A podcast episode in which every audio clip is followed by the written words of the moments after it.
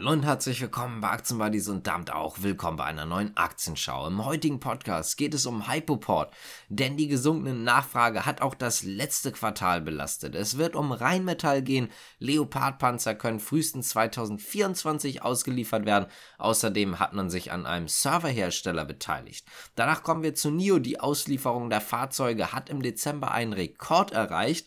Ebenfalls beim Transport, wenn auch auf eine andere Art und Weise, geht es um Fraport, die Passagierzahlen sind erheblich angestiegen im Jahr 2022 und zu guter Letzt geht es um NFT und auch China, denn dort kommt der erste offizielle NFT-Marktplatz. Also fangen wir jetzt auch direkt an mit Hypoport. Denn Hypoport hat einfach eine sehr schwache Nachfrage. Das liegt natürlich an der Immobilienflaute und die ist zusammenhängend unter anderem mit den höheren Zinsen.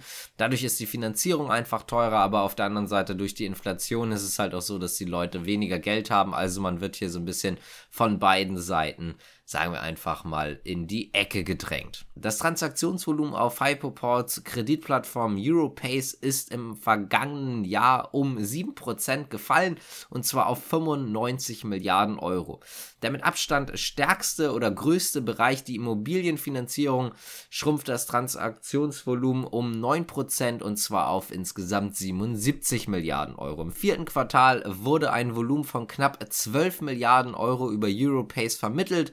Das ist ebenfalls deutlich weniger als noch im Vorjahreszeitraum, aber auch noch weniger als im dritten Quartal und das war natürlich schon relativ schwach. Um auch dort nochmal eine Zahl zu nennen, dort ist das Transaktionsvolumen immerhin noch bei 20 Milliarden gewesen. Das heißt also von 20 jetzt auf 12.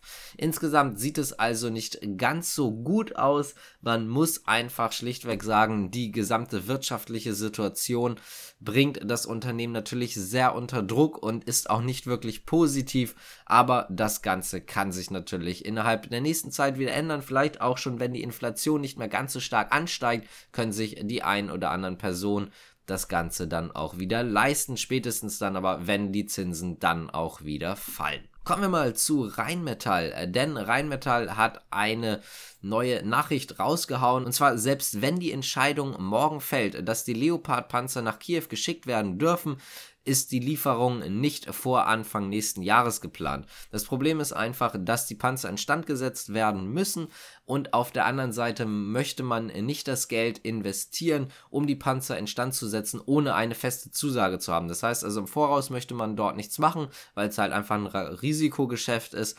Auf der anderen Seite ist es halt so, wenn man jetzt auch anfangen würde, dann wäre es eh schon relativ spät, weil wie gesagt, dann würde man erst im Anfang 2024 liefern können.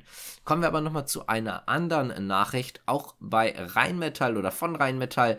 Und zwar beteiligt man sich an einem niederländischen Serverhersteller. Denn man hat eine Partnerschaft, eine strategische Partnerschaft mit InCooling vereinbart. Im Zuge dessen wurde halt auch eine Beteiligung erworben. Das heißt also, es gibt nicht nur eine Partnerschaft, sondern Rheinmetall hat auch Anteile von dem Unternehmen übernommen. Zur Beteiligungshöhe bzw. dem finanziellen Volumen wurde nichts gesagt. Das heißt also, es gibt bisher zumindest noch keine Finanzzahlen. Allerdings ist das ganze Projekt trotzdem relativ interessant, weil Rheinmetall ja auch gerne zum Beispiel die Bundeswehr weiter digitalisieren möchte. Jeder oder jeder, der sich damit so ein bisschen befasst hat, weiß letztendlich, was das für ein bürokratischer Laden ist, wo sehr, sehr wenig digitalisiert ist und genau deswegen ist es so, dass man auch in diesem Bereich weiter investieren möchte. Kommen wir mal zu NIO. Bei NIO ist es so, dass der Absatz weiter sehr, sehr stark gestiegen ist. Und nicht nur das, sondern im Dezember 2022 wurde sogar ein neuer Monatsrekord an Auslieferungen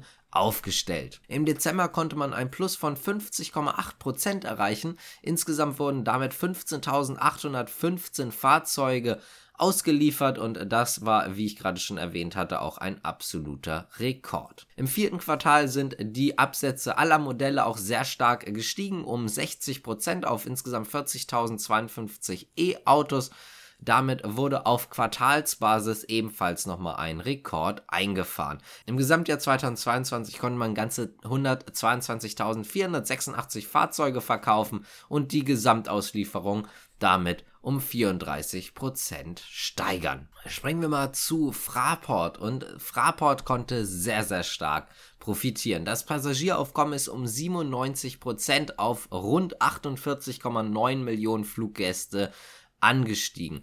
Das ist natürlich sehr stark. Man muss aber selbstverständlich auch sagen, dass die Zahlen vorher, also vor Corona, noch um einiges höher waren.